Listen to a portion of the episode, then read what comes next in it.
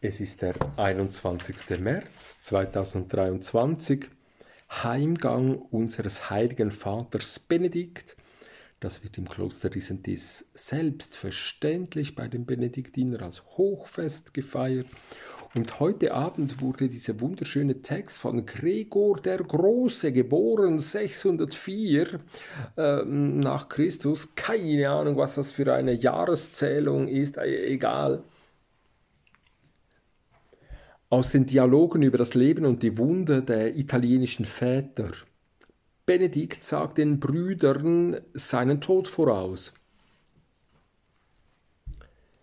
Im selben Jahr, da der ehrwürdige Benedikt aus dem Leben scheiden sollte, sagte er einigen Schülern in seiner Umgebung und einigen, die in der Ferne weilten, den Tag seines heiligen Todes voraus.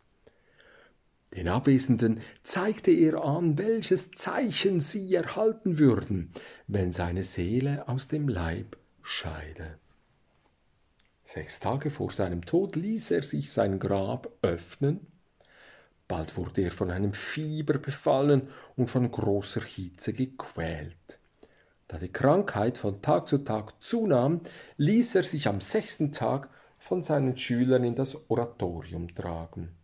Er stärkte sich dort durch den Empfang des Leibes und Blutes des Herrn für die Todesstunde.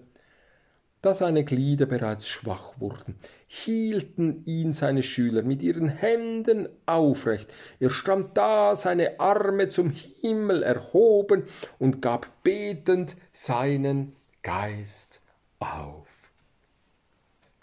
Am selben Tag hatten zwei seiner Brüder, der eine in äh, seiner Zelle, der andere in weiter Entfernung die gleiche Erscheinung. Sie sahen, wie eine mit Tüchern belegte und von unzähligen Lampen erhellte Straße von der Zelle des Abtes aus genau in östlicher Richtung zum Himmel emporführte. Oben stand ein Mann in Glanz gehüllt, und mit ehrfurchtgebietender Geste fragte er sie, wessen Weg das sei, den sie sähen. Sie antworteten darauf, sie wüssten es nicht. Da sprach er zu ihnen, dies ist der Weg, auf dem Benedikt, der vom Herrn Geliebte, zum Himmel emporstieg. Wie also die anwesenden Schüler den Tod des heiligen Mannes miterlebten, so erfuhren ihn die Abwesenden durch das Zeichen, das ihnen vorher angekündigt worden war. Begraben wurde er aber im Oratorium des heiligen Johannes des Täufers, das er selbst nach dem Abbruch des Apollo-Altars erbaut hatte. Auch in der Grotte, die er früher in Subiaco bewohnte, glänzt er noch heute durch Wunder, wenn es der Glaube der Bittenden erfordert. Es ist natürlich deshalb ein fantastischer Text, weil wem ist die Dorfkirche zu diesem Dies gewidmet? Da wurde ein Altar weggeworfen und einander hingestellt. Da sind nachher Wunder geschehen.